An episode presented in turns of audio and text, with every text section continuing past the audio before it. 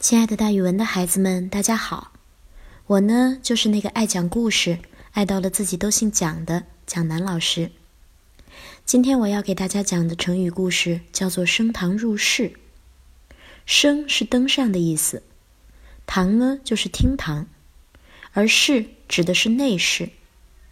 古代的宫室前为堂，后为室，也就是说，你要先登上厅堂，才能进入内室。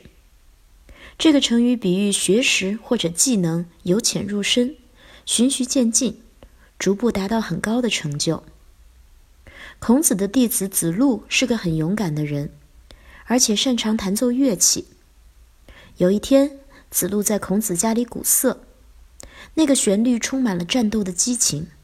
使人仿佛能听到战场上的冲杀声。于是孔子说：“这乐声那么不平和，为什么要在我家里弹奏呢？”孔子的弟子们听出了孔子对子路的不满，就在背后议论纷纷。孔子了解到这种情况之后，解释说：“我是说他在音乐方面已经入门了，而且有一定的成就，但还没有达到非常高深的境地。”经孔子这么一解释，大家就改变了对子路的态度。